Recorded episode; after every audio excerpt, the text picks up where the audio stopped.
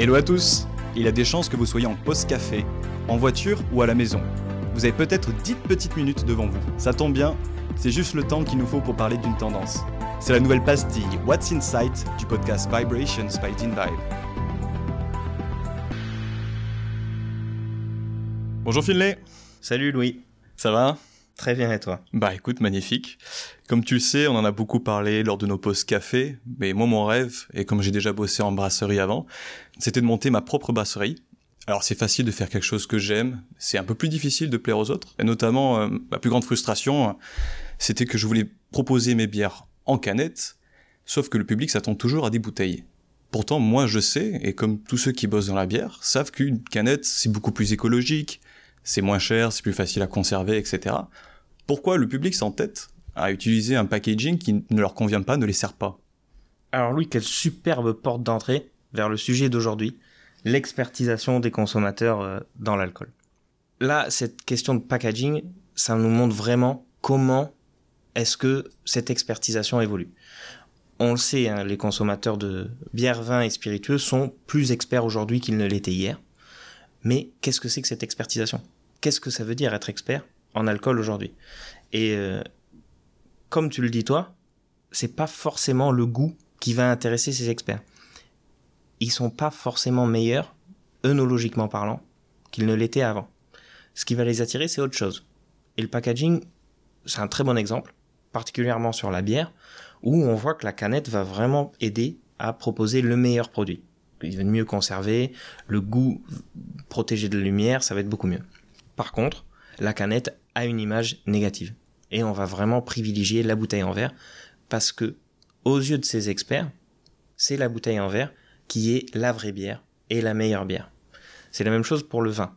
On a deux options là avec euh, le bouchon qui se ferme en vissant et le bouchon en liège. Les experts vont toujours privilégier le bouchon en liège parce que ça a cette image du vrai produit, du vrai vin et un vin de qualité ne peut pas avoir un bouchon vissé. Or, on sait, par exemple, des vins chiliens qui euh, exportent beaucoup vers les pays anglo-saxons où parfois le bouchon vissé est obligatoire, c'est des super vins. Et le bouchon vissé présente beaucoup d'avantages en termes de conservation aussi. Mais par contre, un expert français ne boira jamais ça. Ce que l'expert français va rechercher, c'est l'aura autour du produit. Et cette aura, elle est construite aussi par le packaging. Du coup, cette aura qui semble intéresser ce qu'on peut appeler peut-être des, néo-experts, c'est quoi au juste? C'est beaucoup de choses. hein. C'est euh, l'image d'un produit de qualité, mais aussi un produit un peu niche que les autres ne vont pas connaître. Ces experts vont vraiment s'intéresser à l'histoire qu'il y a derrière un produit. L'histoire en termes de branding, mais aussi de la production. Qui le produit et pourquoi? Et le packaging s'inscrit dans tout ça parce que c'est le packaging qui va illustrer ce storytelling. Et une bouteille en verre, ou une bouteille avec un bouchon de liège, c'est une bouteille de qualité dans le regard des consommateurs. Mais ce qu'ils vont vraiment rechercher, ça va être quelque chose de niche, qu'ils vont pouvoir introduire à leurs amis, parce que boire quelque chose de niche, c'est prouver son expertise. Et c'est là que les consommateurs d'aujourd'hui sont très intéressants. C'est parce que ils cherchent à s'éduquer sur le produit, aussi pour partager.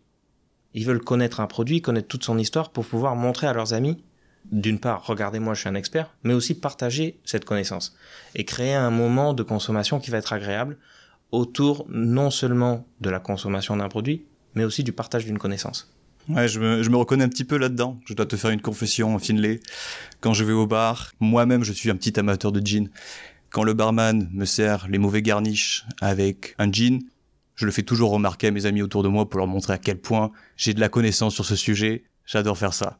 Mais sinon, ce que tu es en train de me dire, c'est que finalement, l'expertise des consommateurs, elle n'a pas augmenté, elle s'est juste déplacée et elle se raccroche à des points de détail finalement.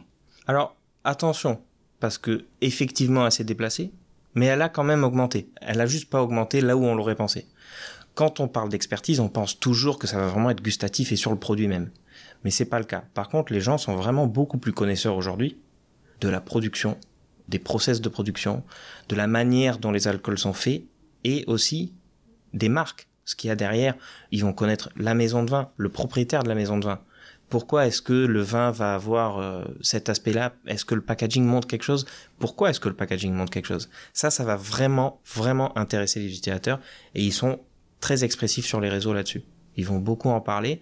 Et quand ils présentent un produit, ils cherchent pas juste à parler, voilà, goûte ce jean euh, avec cette tranche de concombre. On dire non, non, goûte ce jean avec ce concombre, ça va très bien avec le concombre parce que le mec qui l'a fait, euh, il fait ça avec telle eau, il fait ça avec telles épices, et puis il adore le concombre. Ses parents sont producteurs de concombre, et il voulait vraiment faire le meilleur jean. Bon, que le jean aille bien avec le concombre ou pas, en réalité, c'est pas ce qui est important. Ce qui est important, c'est la justification de la qualité du produit par le branding, le storytelling et toute l'histoire et la passion qui va derrière sa création. Finalement, ce que tu es en train de me dire, c'est que les marques n'ont pas nécessairement à changer leurs produits d'un côté gustatif, mais ils doivent plutôt apporter une sorte de brief d'expertise à leurs consommateurs.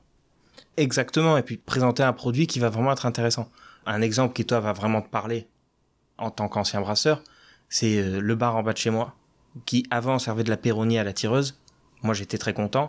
Maintenant, c'est mis à servir euh, la bière qu'un mec localement fait dans le garage de ses parents. Une banlieue pavillonnaire.